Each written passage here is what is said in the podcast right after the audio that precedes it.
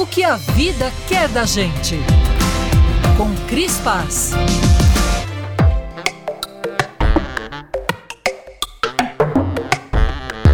Prezadas jovens universitárias do curso de biomedicina em uma escola particular de Bauru, procurem no Google a palavra privilégio e talvez entendam com alguma sorte que a grande maioria dos brasileiros não tem a oportunidade de estar em uma universidade, ainda mais uma universidade particular. Somente 21% dos jovens brasileiros entre 25 e 34 anos concluíram o ensino superior, segundo um levantamento de 2021 da Organização de Cooperação e Desenvolvimento Econômico, OCDE. Depois, façam uma busca pela palavra sororidade e entenderão que mulheres devem incentivar mulheres, não criticá-las publicamente ou disseminar discursos excludentes. No próprio Google, vocês podem encontrar uma informação dando conta de que mulheres são maioria com ensino superior e minoria em altos cargos, segundo o IBGE, Instituto Brasileiro de Geografia e Estatística. O nome disso é machismo. Talvez no próprio Google vocês aprendam, pesquisando direitinho, que mulheres que vieram muito antes de vocês tiveram de lutar muito para que mulheres tivessem hoje o direito de estudar em universidades. E muitas delas só puderam fazer isso depois de trabalhar muito, muitas vezes criando os filhos também, para terem condições financeiras para pagar uma faculdade. Muitas delas seguem sonhando em ingressar na faculdade. Eu sugiro também buscar no Google a expressão aposentadoria e poderão ter acesso à informação de que ela foi inventada por um chanceler alemão chamado Bismarck em 1881, num tempo em que as pessoas trabalhavam em trabalhos braçais e a expectativa de vida era em torno dos 50 anos. Hoje, 142 anos depois, a aposentadoria continua sendo um direito de todos, no mundo todo, e acontece por volta dos 60 anos, não dos 40, num tempo em que a expectativa de vida gira em torno dos 75, 80 anos. Busquem no Google a expressão Revolução da Longevidade e poderão descobrir que a cada 21 segundos uma pessoa completa 50 anos no Brasil. Há mais pessoas acima de 60 anos no Brasil do que crianças até 5 anos de idade o tempo esticou universitárias.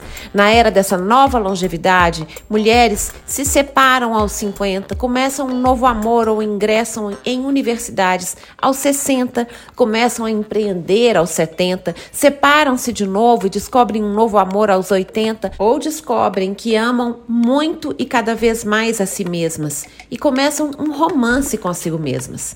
Mulheres podem viver e ser o que quiserem porque já cuidaram dos filhos e dos maridos, agora querem cuidar de si.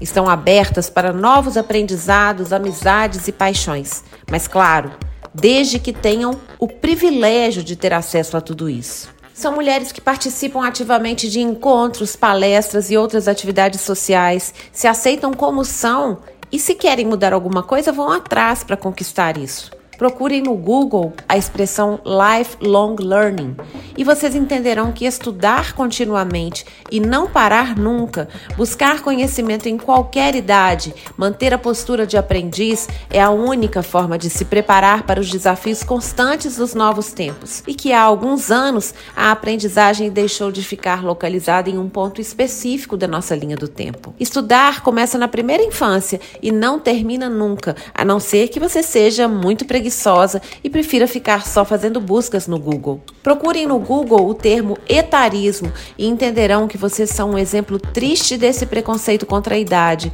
que pode ser dos mais velhos para os mais novos também, mas quando é dos mais novos para os mais velhos, é triste e cruel, porque os mais velhos não têm como voltar no tempo, enquanto os mais novos só precisam ter paciência em ver o tempo passar.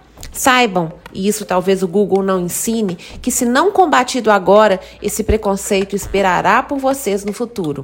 Afinal, talvez não seja preciso colocar no Google, só pensar mesmo que vocês não estão ficando mais jovens, estão envelhecendo e não há botox que reverta isso. Portanto, em muito menos tempo do que vocês imaginam, vocês terão 40, 50, 60, 80, 100 anos, se tiverem a sorte de envelhecer. Até lá, tomara que consigam aprender alguma coisa além do Google sobre palavras como empatia, sabedoria e humanidade.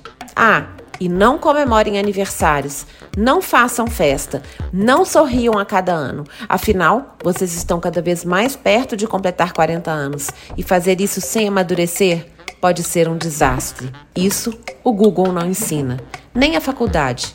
Isso a gente aprende em casa mesmo, com os nossos pais, que por sinal são mais velhos do que nós. Já repararam? Eu sou a Cris Paz, no Instagram, arroba eucrisguerra.